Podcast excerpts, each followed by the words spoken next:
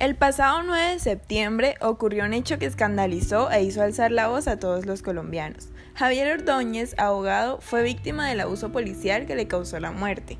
Dos miembros de la policía le proporcionaron varios choques eléctricos con pistola taser, acabando finalmente con su vida. Inmediatamente el video estuvo circulando por todas las redes sociales y los ciudadanos mostraron su indignación, al principio con protestas pacíficas que luego se fueron agrandando hasta ocasionar graves daños en la ciudad y dejando varios heridos, la mayoría de ellos policías. El video a mi parecer es algo totalmente desgarrador, Escucharlo decir reiteradamente que paren ya y los agresores haciendo caso omiso demuestra claramente el aprovechamiento y exceso de poder que utilizaron los policías sin tener una razón o contexto válido. Es triste saber que una institución que se supondría que debería protegernos y hacer valer nuestros derechos sean los mismos responsables de la violación de estos. No todos, cabe aclarar, y es un tema que tocaré más adelante.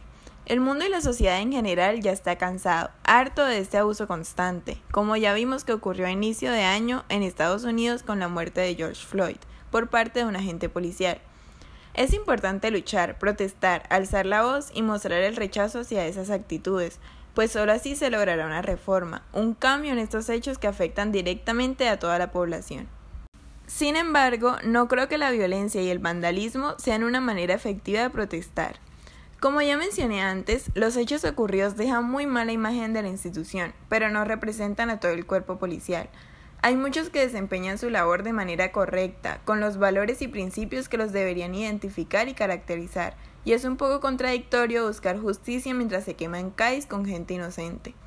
Además, tristemente existe mucha gente malintencionada que aprovecha estas situaciones para vandalizar, robar o dañar, y otros por la simple influencia de las redes sociales, como ocurrió según varios videos que vi donde los jóvenes estaban más interesados en la diversión y adrenalina que provocaba quemar una instalación más que la propia causa que supuestamente defienden.